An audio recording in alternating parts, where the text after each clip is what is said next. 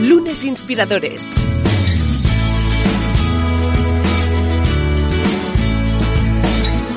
Con David Tomás y Edu Pascual. ¿Qué tal? Bienvenidos a Lunes Inspiradores. Hoy en un eh, nuevo capítulo, un nuevo programa que nos hace una ilusión tremenda, sí, yo lo sé, es como la ilusión que tenemos cada día, cada lunes, de hecho, cuando nos acompañan las profesionales y los profesionales, pero oye, es que el de hoy puede traer a muchísimos temas que nos apetece tratar, que están de rabiosa actualidad, que tienen pues cierto impacto en las vidas personales de todos los que nos escucháis y que hay pues ese tema, ya sabéis, de intentar eh, pues juntar vida personal con vida profesional, el teletrabajo y todas estas cosas que nos venden y que luego todos pues hacer unos malabares que esto parece pues el gran circo mundial. Así que David Tomás, ¿cómo estás? Muy bien, oye, hoy muy especialmente contento por estar aquí con Laura, que hace ya unos años que nos conocemos y, y vamos hablando regularmente. Oye, creo que su historia os va a encantar a todos. Desde luego, desde luego. Laura Vaina, ¿cómo estás? Muy nerviosa, emocionada y con muchas ganas de estar aquí con vosotros dos porque soy una fan de vuestro podcast. Entonces, ser protagonista hoy para mí es un gran honor. Qué maravilla, sí, sí, esto es algo que no contamos porque el, tras las bambalinas de este podcast, que es justo los minutos previos antes de empezar, que esto, pues quién sabe, algún día haremos un especial, pero no se dice, no se dice nada delicado, faltaría más, pero sí que es verdad que a veces pues se, se agradece que el invitado o invitada en este caso te diga, oye, que es que, es que se me hace raro estar aquí porque siempre estoy escuchándoos, ¿no? Y, oye, que nosotros nos dé una ilusión tremenda que así sea y que, bueno, oye, que si aportamos este valor, que llegue pues a todas las orejas posibles y más, pues oye, si son unas como las de Laura, que siempre es algo que, nos hace muy felices. Bueno, antes de, en nada, eh, voy con lo del lunes, Laura, pero antes, ya sabes que este año, bueno, este y el, y el anterior, estrenamos el reto líder de David Tomás, que cada semana nos plantea pues una situación, yo creo, un objetivo a tener en cuenta y oye, que pueda, que nos haga tener pues mejores días. ¿Por qué no? David, adelante. Pues mira, el reto de esta semana yo creo que este sí es bastante sencillo. Ese tiene que ver con eh, cómo estamos físicamente, ¿no? Llevamos confinados o semiconfinados muchos meses, ¿verdad? Estamos en casa a veces, los que estamos teletrabajando, y ahora nos dirá Laura, pero te pasas horas y horas delante del ordenador sentado. Y al final, para, oye, para estar bien como líder, tienes que, que tener, tienes que sentirte bien. Tu cuerpo tiene que estar en forma. Entonces, lo que propongo esta semana es que hagas un 30%, si puedes un 50% más de lo que haces. Es decir, oye, si tu, si tu móvil cuenta que cada semana estás haciendo, cada día haces, eh, pues esto, eh, 5.000 pasos, pues haz, haz 7.500. Si caminas cada día 5 kilómetros, haz siete y medio. O sea, haz un poquito más de lo que sueles hacer, porque al final, oye, eso te va a hacer sentir bien, ¿no? Ya está demostrado que ahí creamos endorfinas, eh, desarrollamos un poco nuestro, oxigenamos el cerebro. Y oye, también recomendar que, que ahí Laura ahora nos dirá, pero ella va recomendando pues desde yoga y actividad física, pues también que sigáis al club de las malas madres y hagáis las actividades físicas que os proponen. Cierto, cierto, es verdad, ¿eh? Y, me ha gustado la reflexión porque sí que es verdad que yo supongo que ya lo tenía de base antes de que pues un poco todo se separara con todo esto de la pandemia, pero que yo ya estaba hecho polvo entonces y ahora me estoy dando cuenta, ¿eh? Porque es verdad que nos pasamos muchas horas delante de la pantalla y cuando no es esta pantalla es otra y si no es otra y si no es otra y si no pues evidentemente agarrando a nuestros higos para arriba, para abajo como sacos de patatas y al final pues oye, la espalda quieres que no, pues te hace un breve recordatorio de que uno pues ya tiene sus años, ¿no?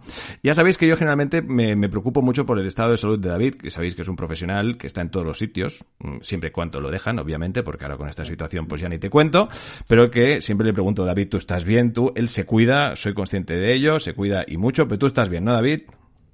Sí, pero yo tengo que decirte que yo he tenido este, o sea, yo he estado confinado, al final han sido muchos meses y, he tenido problema de espalda. O sea, a mí me, tenía una pequeña lesión y esa lesión se agravó a raíz de, de, estar, pues esto, yo estuve prácticamente desde el mes de marzo, una semana antes de que nos confinaran ya trabajando 100% en casa, hasta el mes de junio, es cuando, bueno, en julio empecé a moverme un poquito y esa lesión la verdad es que me ha pasado factura y llevo ahora eh, pues ya un tiempo marcándome una media mínima de, caminar 10 kilómetros al día, moverme, y la verdad es que, oye, lo, estoy haciendo, ¿eh? Lo, estoy cumpliendo, aunque estoy, sabes que estoy en Inglaterra y cada vez que vuelvo de España a Inglaterra tengo que estar confinado 15 días, pero, pero bueno, eso, esos días lo hago, lo hago por casa. Pero el, este, parar un momentito decir, oye, mira, a media mañana yo, por ejemplo, lo que hago es me, programo una llamada de, teléfono, entonces la hago andando. Salgo a la calle, voy andando y esos 15, 20 minutos, pues ando un par o tres de kilómetros, eh, depende del rato que esté, evidentemente, ¿no? De,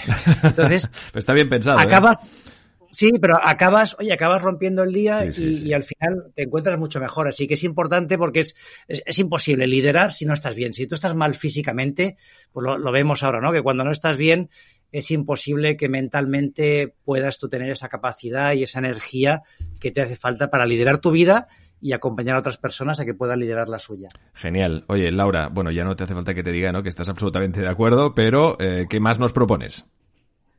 Bueno, yo siempre digo que estoy en el camino de cuidarme más y mejor, porque de repente hay semanas en las que te cuidas bien y estás como en equilibrio y has conseguido sacar esos tres ratos a la semana que son como mi propósito semanal de, hacer la hora de cuidarse, pero hay otras semanas que de repente te arrolla la vida, vas por delante la vida de ti y se hace más complicado, ¿no? Pero sí que es verdad que siempre intento parar, pensar y, y como concepto agendarme conmigo misma que esto eh, David me ha enseñado mucho y me inspira cada día eh, con su reto líder y, pequeños gestos, ¿no? Pequeños gestos como que el que decía hace un par de semanas de mirarte al espejo, sonreírte, de parar, de escuchar tu cuerpo.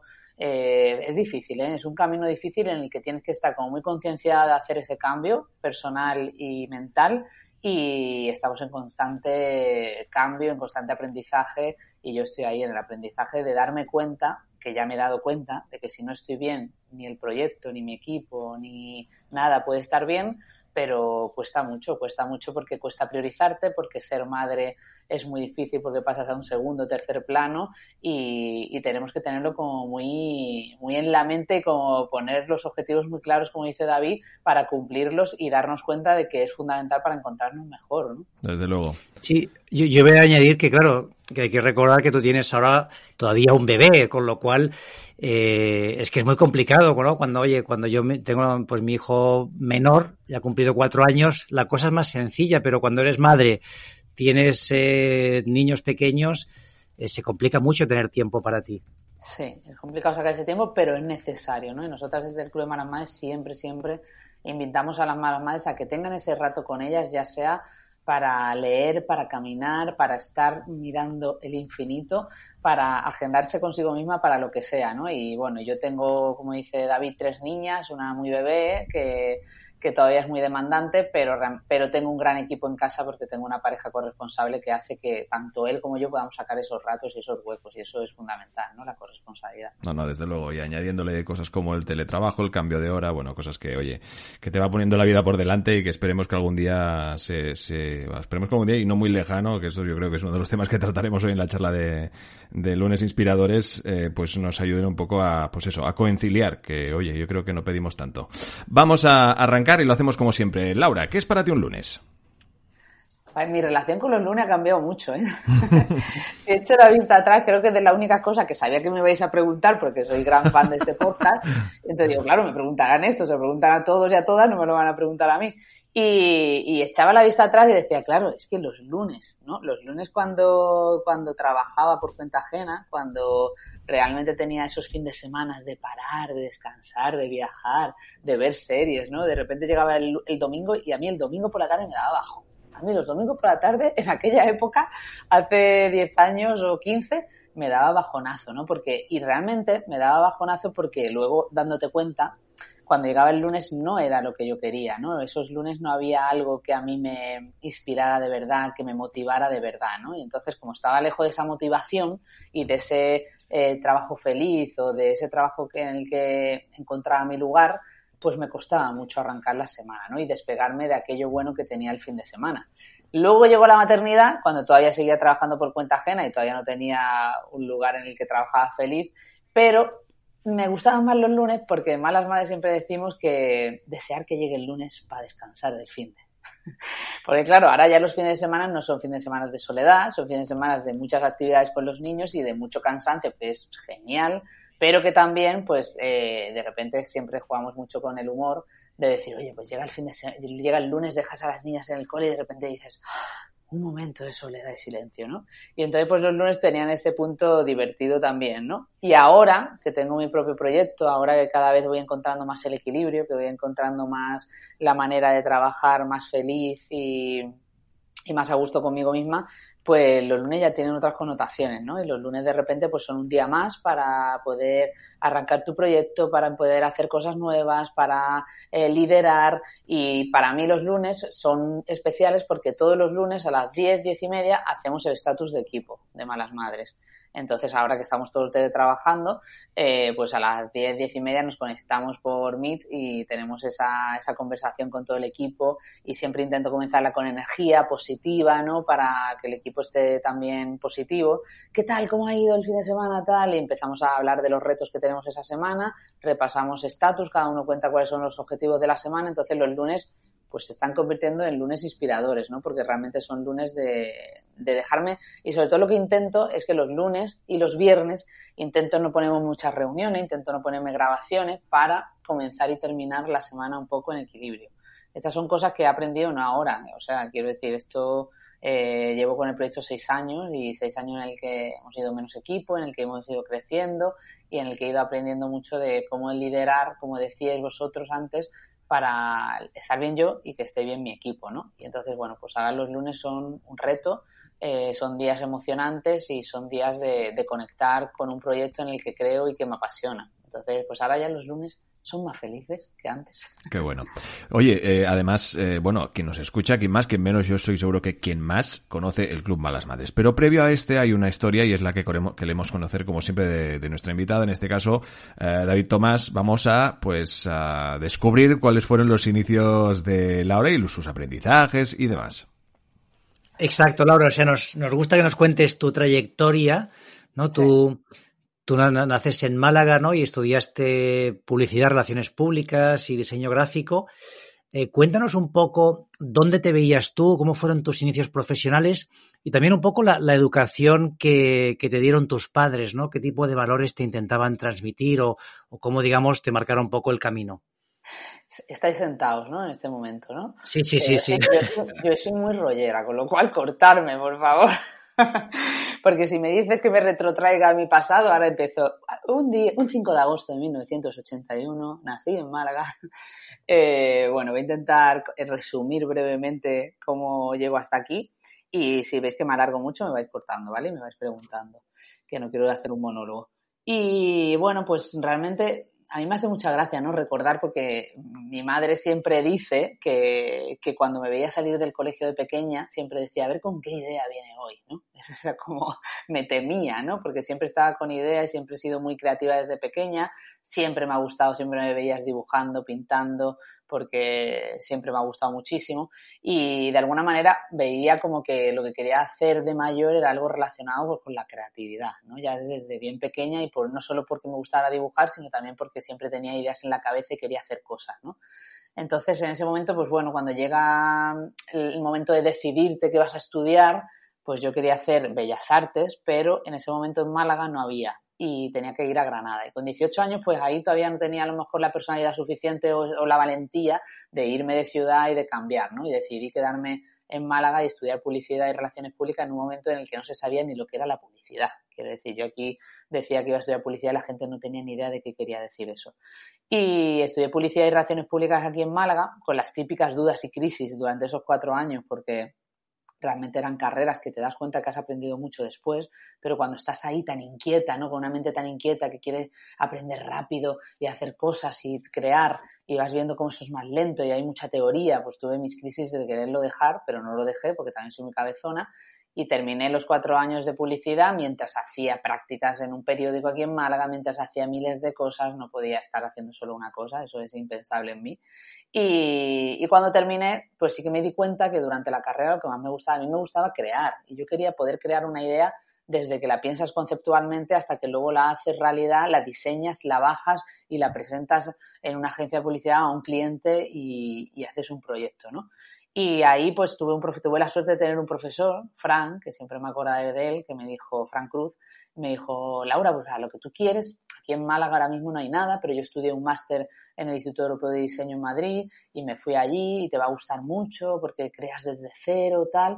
Y bueno, pues con 21 años me vine, me vine, digo, pero ahora estoy en Málaga, con lo cual eso todavía que tengo, después de 18 años en Madrid, todavía digo, me vine a Madrid y no, me fui a Madrid a estudiar tres años de artes visuales que me encantó. Ahí conecté de verdad con, lo, con mi esencia, con lo que yo quería hacer, porque los dos primeros años ahí eh, son sin ordenador, y no utilizas ninguna herramienta digital, es dibujar, pintar, aprender a pintar cristal, aprender a, pintar de verdad y a, hacer muchas cosas manuales, ¿no? Y, a volar la imaginación de otra manera.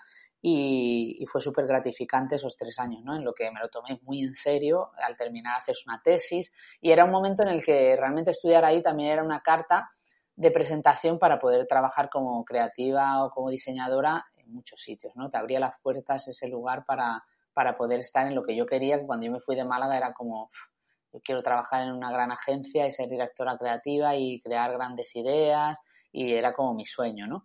Y mi sueño, aunque mi sueño de verdad profundo, porque yo recuerdo la noche antes de irme a Madrid a estudiar, que mi madre estaba como muy triste, de hija, ¿por qué te vas? y mi padre, porque yo tengo en mi casa eh, la, la, balanza perfecta, ¿no? Entre mi madre que siempre intenta que que sea satisfecha con lo que tengo, que ponga en valor las cosas que tengo y mi padre que me deja volar la imaginación y siempre me ha acompañado en, perseguir mis sueños, ¿no? Y entonces tengo ahí el equilibrio perfecto entre la realidad y la imaginación y el poder conseguir lo que quieres. Y, yo le decía a mi madre, mamá, es que yo, yo el día de mañana quiero hacer algo que deje huella, ¿no? Yo quiero cambiar el mundo. Esa era mi, mi ilusión siempre. Hacer algo que realmente se me recordara por eso, ¿no? Yo, y aparte es que lo he visualizado. Yo de pequeña y de joven visualizaba mucho el día que no esté y el día que no esté quiero que me, recuerdan, me recuerden por algo que haya hecho, que haya ayudado a los demás de alguna manera. Y claro, lo que no sabía es que la maternidad me iba a dar mi gran idea como creativa publicitaria y Malas Madres iba a ser el gran proyecto de mi vida, ¿no? Porque me vine a Madrid, estudié, terminé la tesis, empecé a trabajar, pues como empiezas a trabajar cuando sales de ahí, primero diseñadora gráfica, luego directora de arte y supervisora creativa. Era supervisora creativa en una agencia, llevaba cinco años llevando cuentas importantes y haciendo cosas chulas, aunque ya eh, perdiendo un poco la magia en la publicidad, ¿no? Y, dejando de creer un poco en la publicidad tal como está en las grandes marcas, porque eh, a mí me gustaba hacer publicidad con conciencia y con proyectos que tuvieran una causa social. Y ahí empecé a, desencantarme un poco de, cierta parte de la publicidad. Pero bueno, y cuando estaba ahí en crisis en la profesión, el reloj biológico tenía 29 años y el reloj biológico estaba tic-tac, tic-tac, tic-tac, porque yo siempre quise ser madre y ya estaba con mi pareja y, bueno, y lo que no quería es que la maternidad se retrasara por mi carrera profesional. Decidí ser madre y ahí lo cambió todo, ¿no? Porque después de cinco años dejándome la piel en esa agencia, pues me dijeron que esto no es una empresa para mamis y bebés y me di de bruces contra la realidad social de la maternidad, de la conciliación y del techo de cristal que tenemos las mujeres, ¿no? Me sentí engañada, sentí que la capa de Superwoman no volaba, sentí que habíamos sido una generación de mujeres educadas en una igualdad aparente que realmente no existe, me, me, me encabreé con el mundo, con mi madre, con todas las mujeres que no me habían contado eso, porque tenemos una imagen idílica de la maternidad que no es, ¿no? Y ahí empecé a desahogarme como malas madres. No, te, te, te, interrumpo un segundo, Laura, porque es, ese momento es interesante, ¿no? Es decir, te, llegan a decir claramente, oye, aquí siendo madre no tienes, eh, no tienes oportunidad, lo intuyes tú que ves, oye, yo no voy a poder, no voy a ser capaz de compaginar esta, esta carrera tan demandante con poder tener un tiempo para mis hijos. ¿Cómo, cómo fue ese momento? Bueno, realmente, claro, realmente eh, yo sabía ya antes, eh, cuando estaba embarazada, es decir, evidentemente no sabes la realidad, porque aparte esto es hace nueve, diez años, hace diez años no se hablaba de conciliación y se hablaba de la maternidad como hemos hablado en Malas Madres y yo creo que ahí hemos sido un impulsor y un cambio.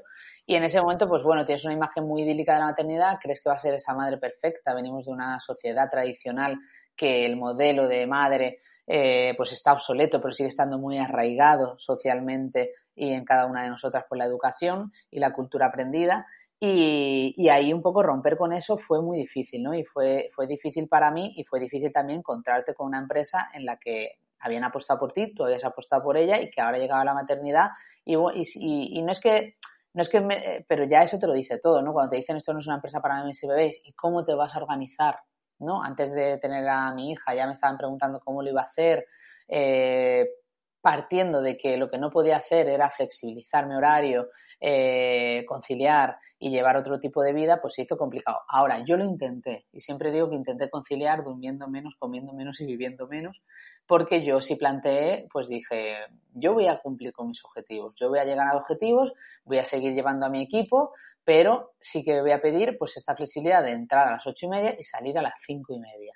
Mm, comía en el ordenador, eso no era vida. O sea, no era vida y lo que pasa es que durante dos años lo intenté y perdí el control de mi vida perdí el control de mi vida y yo lo pasé muy mal y realmente me caí, ¿no? Realmente es como yo digo, la capa de Superwoman no volaba y un día me caí porque perdí el control de mi vida y de lo que yo realmente quería. Yo no eh, empecé a, pues, sentir que no era ni buena madre, ni buena profesional, ni buena creativa porque no llegaba a nada. O sea, iba corriendo todo el día, llegaba tarde a la guardería a recoger a la niña, me sentía súper mal y frustrada porque sacaba horas de donde no las había para trabajar de noche, seguir trabajando en la agencia, de todo lo que demandaba un sistema laboral mal planteado, ¿no? Y que todo era eh, para allá. Eso te quería preguntar, porque tú no crees que, yo conozco bien el sector de las agencias de publicidad, ¿no? Y, y no sé, me, da la sensación que es que está todo mal organizado, porque se podría hacer el mismo trabajo sin hacer esas jornadas maradonianas, sin esos nervios. O sea, es un tema más de inercia, de que, oye, pues por algún momento, cuando, cuando todo eran hombres, ¿no? Y parecía que tenías que estar ahí todas las horas, pues se cogió este rol, pero se podría organizar de una forma en que una agencia pudiera trabajar perfectamente de una forma en que concilies. Claro, claro, y aparte de que, yo qué sé, nosotros en Malas hacemos proyectos con grandes marcas y, son proyectos que se podrían hacer, por ejemplo, en una agencia y demostramos que tenemos un horario y que lo hacemos y llegamos a objetivos y somos mucho más productivas, ¿no? Porque una de las cosas que también llega con la maternidad es ser más productiva. Quiero decir, yo vengo de antes de ser madre, estar en agencia, de que te dieran las 12 de la noche o de que te quedaras a cenar y realmente cuántas horas habíamos perdido durante el día, ¿no? Cuántas horas eran productivas de verdad hay que cambiar el sistema, pero sigue estando así, ¿no? Sigue estando súper estandarizado. Y yo recuerdo el agobio la sensación de levantarte a las cinco y media de la tarde para ir a recoger a tu hija, porque si salía cinco minutos más tarde ya no llegaba. Recuerdo recoger a mi hija llorando porque no, no era una jornada normal para un bebé de ocho meses entrar a las ocho en una guardería y salir a las seis. O sea, eso no es normal. Eso no es sostenible ni emocional ni socialmente, ¿no? Y ahí hay una responsabilidad no solo nuestra, sino una responsabilidad de todos, de las empresas, del gobierno y de la sociedad, de cambiar hacia un modelo más sostenible y más eh, productivo encima, ¿no? Porque encima si dijera que somos productivos, pero no lo somos. Entonces, la sensación de levantarte a las cinco y media parece como si fueras una delincuente, la sensación de que eras la única mm, de tu, equipo que lo hacía, ¿no? Porque hay otras madres que no hayan sido ni capaces de plantear esto a, mi jefa pues esa sensación era muy dura de llevar, ¿no? Y, y eso era insostenible. Y yo, y yo lo intenté porque intenté cambiarlo desde dentro, pero te das cuenta que no dependía de ti, ¿no? Y que la culpa no era solo mía y que realmente yo me tenía que alejar, de ahí porque, porque ya no estaba haciéndome ningún bien a nivel personal, ¿no? Y decidí irme y decidí renunciar a mi carrera profesional pese, a que era totalmente pasional lo que yo sentía y por lo que yo he trabajado tanto tiempo, porque claro, en ese momento tú no sabes, yo no sabía lo que iba a pasar, yo no sabía que iba a aparecer malas madres, yo no sabía nada porque esto no era un plan, yo no tenía un plan, yo simplemente tenía que irme si realmente no quería perder mi salud mental y no quería perder el equilibrio familiar. Entonces ahí fue una renuncia y fue muy duro y hay que decirlo porque hay que verbalizarlo, ¿no? Yo, eh, mucha gente que no me conoce piensa que es que me fui porque el Club de Malas Madres ya estaba generando, se estaba creando, no, no, yo me fui y renuncié. Y por eso para mí tiene tanta fuerza y tanta importancia luchar porque otras mujeres no renuncien, porque yo tuve que renunciar. Claro, además, Malas Madres empieza, creo que, bueno, por esa necesidad tuya de, comunicar lo que estabas viviendo y creo, si no estoy equivocado, empieza con una cuenta de Twitter, que ahí es cuando tú y yo nos conocemos y me acuerdo que te, acercaste, oye, ¿tú querías? Digo, joder, pues aprovechar porque estás, eh, estás conectando con la gente, ¿no? y, estás llegando con un mensaje que, que, es necesario la sociedad, que yo, falta alguien. Yo, me acuerdo que te conocí en unas charlas del Club Matador, un día sí, exacto. una noche estabas dando una charla del Club Matador, yo ahí ya, ahí ya sí te, ahí ya estaba Isabel conmigo y ya habíamos empezado el club y estábamos trabajando y haciendo cosillas. Eh, pero sí que es verdad que era un momento en el que, pues eso, tienes, eh, al principio empezó todo como tú dices, como un tuit. Para mí era un desahogo. Quiero decir, Malas Madres empieza cuando yo estoy todavía en la agencia y cuando a las 10 de la noche mi hija dormía, yo me ponía en Twitter a decir, me siento mala madre. Me siento mala madre porque no he llegado a tiempo, porque no tenía la muda, porque mm, eh, no tenía la cena hecha, por todas esas anécdotas diarias y esos intentos fallidos de ser una madre perfecta, ¿no? Y entonces de repente, pues en ese desahogo empezaron a salir un montón de malas madres del armario diciendo, yo también me siento así, yo también me siento así. Y poco a poco de un sentimiento individual conecté con una necesidad social de que alguien dijera la verdad de la maternidad. Y ahí pues se generó de un tuit a un, a, una a un movimiento social y a una comunidad emocional, que es lo que es Malas Madres. Pero poco a poco, pues bueno, recuerdo que, que cuando ya renuncié a la agencia y empecé a dedicarle más tiempo a ese Twitter, pues empezaron a llegar pues proyectos, ideas, eh, la, oportunidad de escribir un libro, hicimos un evento, eh, una mala madre en Twitter dijo un día quiero una camiseta con ese mensaje y empezamos a hacer los primeros diseños de la tienda, soy mala madre, y poco a poco fueron apareciendo proyectos, ideas y yo fui viendo que ese proyecto podía ser algo que tuviera futuro y que realmente fuera mi proyecto vital, ¿no? Porque esto no es un proyecto profesional, esto es un proyecto de vida. Y, bueno, y me acuerdo que cuando te conocí, claro, estaba eso ahí empezando, no sabía muy bien cómo dirigirlo y tuvimos ahí una, y yo fui a, pedirte como una opinión, que aparte tú lo viste como yo lo veía y entonces dije, ¿ves? David lo ve, David lo ve. Y, bueno, y ahí pues empezó un poco ese, ese momento de empezar a darle forma y hacer crecer este proyecto como algo más allá de un desahogo personal. Bueno, hasta, hasta que hace pocas semanas has estado con la ministra, ¿no? Presentando las ideas, ¿no? Para, para el plan de este de conciliación. Cuéntanos un poquito cómo fue esa reunión y lo que recoge el plan. Claro, porque ahí, eh, quiero decir, el Club de Malas Madres, por un lado, es esa comunidad emocional donde nos desahogamos por no ser madres perfectas. Eh, luego tenemos eh, la tienda, que soy mala madre, donde hacemos todas esas camisetas, que yo digo siempre que no son camisetas, son mensajes que empoderan a una generación y que nos representan. Y luego está lo que tú dices, toda la parte social, en el que a partir de contar mi historia de no conciliación, pues empiezo a contarla, empieza, llega Maite Boscozaba, que es mi compañera de la lucha en todo esto de conciliación y empezamos a decir, tenemos que hacer algo. Es decir, cada vez que hablábamos de conciliación en, en redes sociales era como el gran tema, el problema social que nos unía a la generación de mujeres que estamos eh, aquí luchando por no renunciar a nuestra carrera profesional y no renunciar a ver crecer a nuestros hijos y a nuestras hijas, ¿no? Y ahí comenzó ese germen que la Asociación Yo no renuncio por la conciliación, que llevamos cinco años concienciando y visibilizando la necesidad de un cambio con un objetivo último, que es ese Plan Nacional por la conciliación y con estudios que hemos ido presentando pues, durante todo este tiempo y ahora ya con servicios como el teléfono amarillo de la conciliación, que es el primer servicio legal gratuito para ayudar a todas las mujeres madres en temas de conciliación.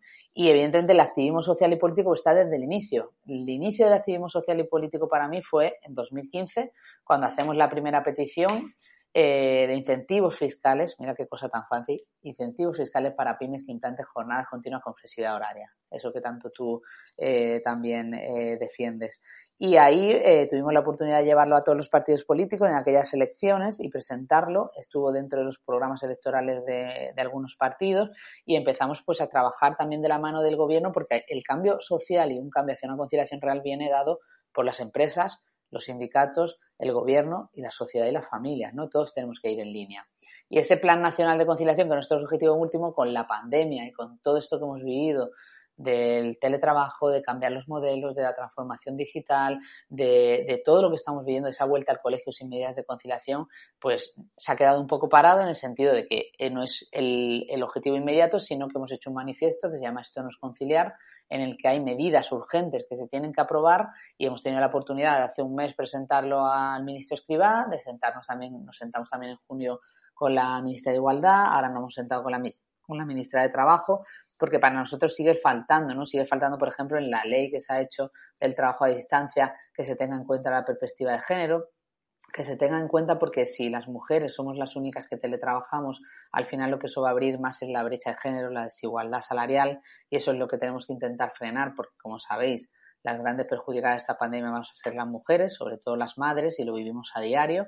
Y bueno, pues ahí estamos de la mano para que nos escuchen, para que realmente la conciliación sea una competencia que ahora mismo no es de ningún ministerio, para que haya una mesa de diálogo social donde podamos hablar de todos estos temas y para que al final ese Plan Nacional por la Conciliación sea una realidad, porque es necesario, ¿no? Es necesario hablar de estos temas y que esté en la agenda política y social. Que además es que particularmente España y, entiendo en muchos países de Latinoamérica, ¿no? Pues, pues digamos, está muy mal, pero tenemos modelos que están un poquito mejor, ¿no? Y, y hombre, sencillamente teníamos que fijarnos en quién lo está haciendo algo mejor y intentar copiar como mínimo, ¿no? Estos países nórdicos, ¿no? Donde, bueno, hay, hay, una, hay una mayor facilidad, aunque evidentemente eh, queda mucho por hacer. ¿no?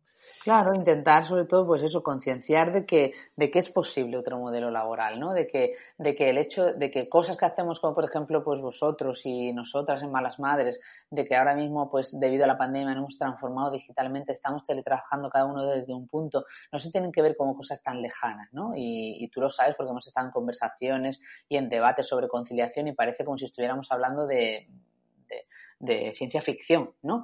Y entonces, como sabemos que eso tampoco, quiero decir, no todos son startups, ni todas las empresas están preparadas para hacerlo así, ni son plataformas digitales, pero sí que a la adaptación, la adaptación de la jornada, la flexibilidad, quiero decir, que realmente no sea posible que una madre hoy en día flexibilice su jornada una hora de entrada y de salida, que eso se deniega a diario para poder cuidar a sus hijos, es, horrible, ¿no? Es horrible que estemos así, es horrible que estemos renunciando muchas mujeres madres a nuestra carrera profesional porque no se entienda que hay que trabajar por objetivos, que, trabajando con flexibilidad somos más productivos y somos más felices, ¿no? Al final. Oye, Laura, y tú, claro, al final, a mí has hecho un proyecto que, que son los que más me gustan porque Evidentemente está, pues, eh, está la tienda Malas Madres, ¿no? Con, con las distintas colecciones, colaboras con marcas, ¿no? Pues que, que tengan que ser afines y, pero todo esto al final revierte en una fundación, ¿no? En un proyecto social, ¿no? En un proyecto que tiene, que busca un impacto, ¿no? A mí me gustaría un poco que, que compartas, oye, qué has aprendido en este camino y, y, cómo te sientes con lo que estáis consiguiendo y también ¿qué le dirías a Laura, no? Ese momento en que tiene que renunciar, lo, o sea, ¿qué, ¿qué, mensaje le darías a una Laura que se encuentre ahora en ese momento de, de renunciar? Pobrecita mía, le diría, ¿sabes? Porque lo pienso y me dan ganas de llorar de lo mal que lo pasé. Y creo que hay que visualizarlo porque estamos como muy acostumbrados a que el emprendimiento parece todo como muy cool, como que emprender es la salida, como que es fácil, ¿no? Y, y, se, y se, pasa mal, ¿no? Y, el camino de estos seis años en este proyecto ha sido duro. Yo he tenido mis crisis, y tú lo sabes, y ha habido momentos en los que incluso he soñado con tirar la toalla y la tranquilidad que eso me generaba, ¿no? Pero sí que es verdad que es un proyecto tan bonito, tan pasional, tan personal, en el que le pongo tanto de mí que, que, tiene lo, lo, bueno y lo malo, ¿no? Siempre que me dicen cuál es lo mejor y lo peor de este proyecto es la responsabilidad, la responsabilidad social que tengo, ¿no? Es decir, este proyecto tiene una gran responsabilidad social, un gran compromiso, un gran propósito de vida y a la vez ese propósito, ese compromiso y esa responsabilidad son también muy duras de llevar y muy duras de gestionar porque ahí entra en conflicto con la desconexión, entra en conflicto con saber dónde están los límites, con buscar mi lugar, eh, con hacer equipo. Es un proyecto muy personal y estoy en el camino, por ejemplo, de, de liderar eh, pues delegando más, buscando mi sitio que no esté en el día a día, controlando menos el proyecto y, eso todo es un aprendizaje pues brutal que estoy haciendo y que estoy haciendo también con mucho sufrimiento, ¿no? Pero que cada pasito que doy y cuando veo que el proyecto va saliendo y va liberándose un poco más de mi persona, pues es súper emocionante también, ¿no? Porque liderar y gestionar personas es de lo más difícil que siempre os dicen todos los emprendedores, pero que a la vez es el mayor reto, ¿no? Porque a mí me gusta y me encanta gestionar personas, ¿no? Eh, pero, pero evidentemente, pues bueno, al final, al, al, final yo creo que en esa renuncia comenzó mi camino hacia algo tan importante y tan bonito como esto, pero porque realmente esa renuncia hizo que ahora crea en ello, ¿no? Y cuando me ves luchar y, y, y defender con tanta vehemencia este proyecto, eso es lo que lo hace más bonito. El otro día estaba con un, con un emprendedor también hablando que le contaba el proyecto y aparte es un, es un hombre que trabaja, en, eh, es un crack, ¿no? O sea, este lleva empresas, eh, inversiones en Suecia, o sea, eh, lleva proyectos muy grandes y verle los ojos de emoción, escuchando el proyecto de Malas Madres y que me dijera, pues que es tan bonito lo que hace porque realmente es un proyecto que nace de lo social para generar algo, pero no al revés, ¿no? Porque la mayoría de las empresas y de los proyectos tienen un proyecto y una base más comercial y buscan luego hacerlo social. Malas Madres al revés, ¿no? Malas Madres, cualquier proyecto que hagamos tiene que tener un objetivo social, tiene que ayudar de alguna manera a las malas madres. Yo me paso el día diciendo que no al 99% de proyectos que llegan, a tal punto que las agencias ya cuando me escriben es como, ya sabemos que no soléis hacer estas cosas, pero bueno, lo estamos intentando por si tal nosotros, mm, yo tengo que trabajar el proyecto desde cero con una marca, a ver que realmente eso tiene impacto social, que realmente está ayudando y eso a la vez hace que sea muy difícil también hacer sostenible y rentable este proyecto, con lo cual estamos todo el día en constante lucha para hacerlo rentable, para hacer que crezca, para hacer que tenga futuro, pero nunca, nunca, nunca yendo en contra de los valores, de la coherencia y de esa responsabilidad social tan grande que tiene malas madres y que al final tengo yo como, imagen ¿no? y, como, como impulsor de este proyecto. Claro, pero fíjate que, que, es que además los proyectos de éxito en el futuro van a ser como malas madres. Es decir, la gente quiere proyectos que, que tengan un, un, motivo, que tengan un impacto, ¿no? Que no sencillamente sea pues esto, ¿no? O sea, hacer una colección malas madres tendría, la podría hacer cualquiera, bueno, probablemente, pero, pero que luego haya detrás una, una inversión en, pues en montar eh, la, la, la, asociación, en tener el teléfono amarillo, o sea, todo esto, al final la gente lo ve y no, no sí. lo que hace es creer en la causa, ¿no? Y es súper bonito cuando, porque las malas madres lo sienten así y es real, ¿no? Es decir, ella siente que cuando se pone una camiseta más madre ese mensaje les empodera, realmente están poniendo su granito de arena hacia un cambio social. Y eso es brutal, o sea, a mí se me ponen los vellos de punta y me hace emocionarme cada día que recibo una foto o un mensaje de ellas, ¿no? Y entonces, eh, eso es realmente el poder transformador de un proyecto como este, ¿no? Porque además la mayoría de las colecciones que tenemos son solidarias, tienen un fin social no solo para el club y para poder hacer nuestros proyectos de la asociación, sino además pues para apoyar eh, a la Asociación Española contra el Cáncer, para apoyar a la AGICAN y a la investigación del cáncer de mama, la, última colección Malama de Power, eh, de, la colección que hicimos en pleno confinamiento, eh, Resistiré con una mala madre, es para Save the Children y para toda la ayuda que hacen a familias monoparentales que no tienen recursos, eh, la colección que hacemos anual con Fundación Aladina. Eh, es decir, es un proyecto que además de impactar en la conciliación y en el cambio social que hacemos nosotras, también intenta ayudar a otros proyectos, ¿no? Y eso lo hace pues una red mucho más grande y potente. Claro, y te da un porqué, ¿no? Como decía Nietzsche, quien tiene un porqué siempre encuentra al final un cómo. Y vosotros lo vais encontrando. A mí hay un último tema que me gustaría tratar, que es a ver, tú al final, lo quieras o no, pero claro, eres la imagen, eres una persona que, oye, sin lo que has estudiado, sin tu capacidad de comunicación, pues seguramente crear esa, esa gran comunidad de gente que está tan, tan pendiente de esos mensajes sería muy difícil. Pero claro, también tienes toda esa presión de, de estar muy expuesta, ¿no? Es decir, tú estás, eh, lanzas un mensaje tuyo y, y, de repente lo ven miles y miles de personas y, y pues la gente lo comenta, lo comparte, ¿no? Y bueno, ¿Tú cómo llevas esta parte? Porque esto no se habla mucho, ¿no? De, al final, cuando estás liderando una causa y estás tan expuesto, bueno, pierdes una cierta privacidad, pierdes un poco esa, esa intimidad tuya que puedas tener, ¿no? Y no sé cómo tú lo has vivido, si en algún momento te ha pasado factura y cómo lo estás gestionando.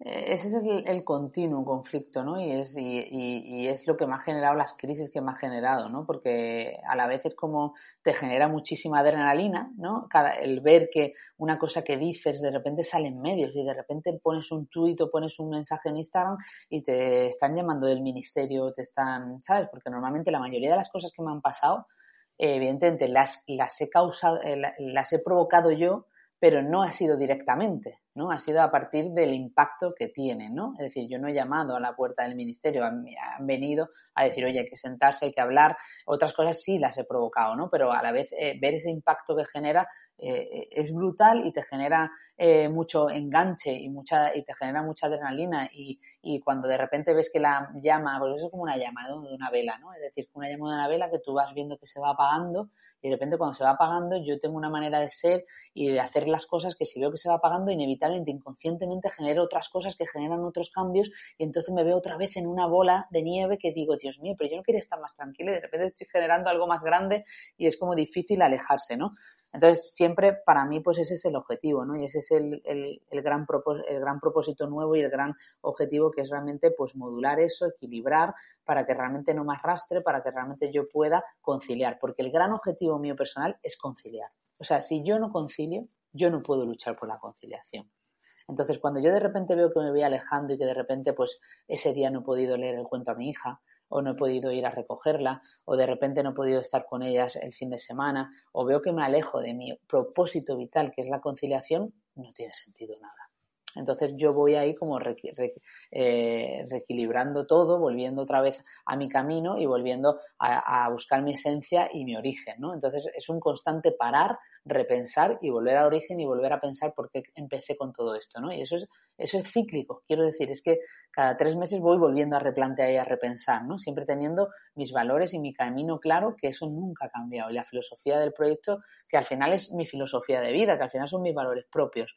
Entonces, eh, a nivel de, cómo hacer para que no impacte tanto a nivel personal, yo mantengo mucho mi privacidad. Quiero decir, hay una línea muy fina entre, entre lo que es lo que hago público y lo que, y lo que es lo privado, pero yo siempre he mantenido mucho, pues eso, no, no, mostrar imagen de mis hijas, no mostrar dónde vivo, no mostrar quién es mi pareja, eh, diferenciar mucho mi vida personal de mi vida pública y creo que eso hace que la gente me respete mucho, que la gente nunca eh, pues no tenga tantos haters o no tenga tanta gente que ataque a mí personalmente y yo necesito mantener siempre esa, esa parcela privada de mi vida para sentir que, que, que, bueno, que hay una parte que sí, que es pública y que yo cuento y que comparto con la comunidad, pero hay otra gran parte que no. Y eso me hace pues no perder la salud mental y tener también mi parcela privada que creo que es fundamental.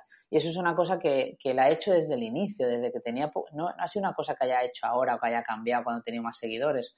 No, no, es que desde que nacieron, por ejemplo, mis hijas y no tenían ni siquiera el Club de Malas Madres, tenía un Facebook personal como todos, yo nunca he puesto fotos de mis hijas, ¿no? Entonces ha sido coherente con mi vida y con mi manera de pensar, pero eso también me ha dado mi parcela propia y yo creo que es lo que me ha salvado, lo que me ha salvado de, no estar tan expuesta y de que, todo, de que la gente no sepa realmente muchas cosas, todo de mí, ¿no? Pero es complicado, es complicado, David, y es el gran reto y es, el, es uno de los grandes retos también que hacen que, que a día de hoy pues eh, tenga el propósito de delegar más en el equipo, de ir separándome ciertas cosas, de no estar en todos los proyectos, de que mi imagen no tiene que estar en todo, de que el equipo es bastante profesional y, son unos cracks como para hacer muchos proyectos sin mí y voy alejándome. Es decir, es complicado porque ir alejándote de tu proyecto eh, cuesta, porque, pero se va haciendo tan grande que si no lo hago me acabará comiendo y acabará siendo el fin claro, sí, sí, te, supera. Pero fíjate, en tu caso, claro, al final tienes esa causa, ese motivo que es que se, al final le, da un sentido, pero ahí cuando hablamos de influencers, ¿no? Pues bueno, todo el mundo piensa que es muy fácil, pero tiene ese lado que, es complejo de gestionar.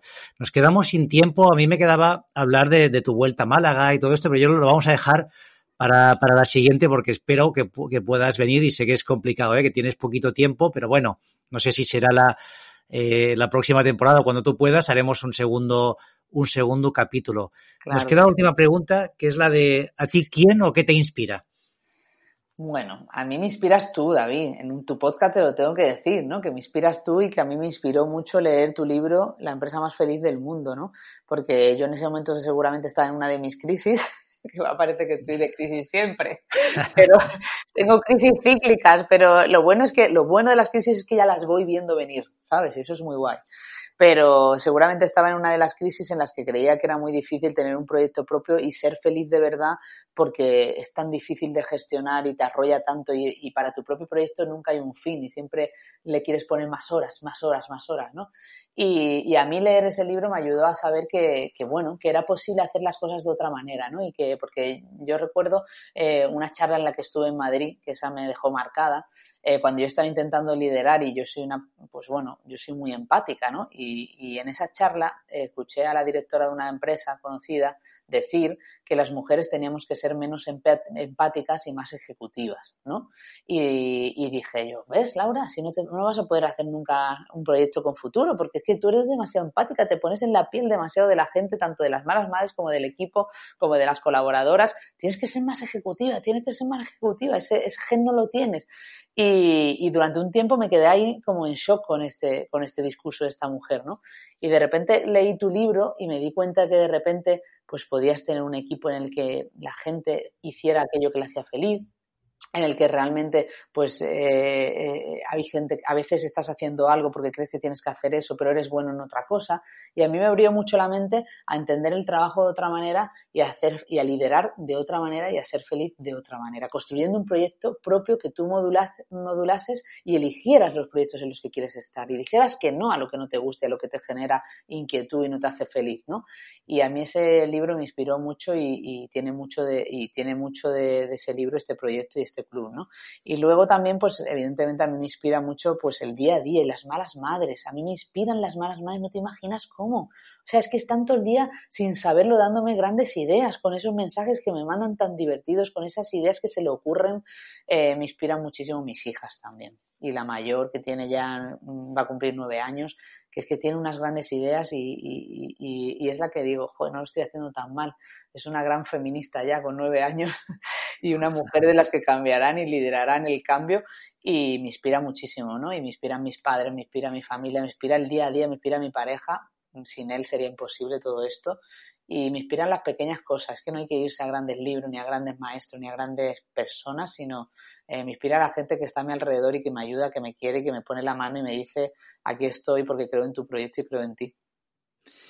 Qué bueno, oye, pues te, te, agradezco muchísimo el comentario. Tengo que decirte que yo aprendo de mujeres como tú que lideráis pues esto desde la empatía y sabéis crear equipos y la mayoría de cosas que yo he ido aprendiendo pues ha sido de, de personas como tú, Laura. Así que muchísimas gracias. Edu, nos, nos quedamos para otro, otro capítulo con sí, Laura. Sí, yo creo que, claro, Sí, sí, la verdad es que Laura da, da gusto escucharla, te quedarías, eh, pues eso, le darías al rec y quedarías en plan, bueno, Laura, cuéntame, de verdad, porque da gusto, da gusto de verdad escucharte. Y sí, yo creo que esto da para un segundo capítulo, no esperemos a una próxima temporada tampoco, eh, David. Laura, yo creo que buscaremos fechas, te ponemos fechas encima de la mesa y hacemos una, una segunda tanda porque creo que lo, lo merece y muchísimo.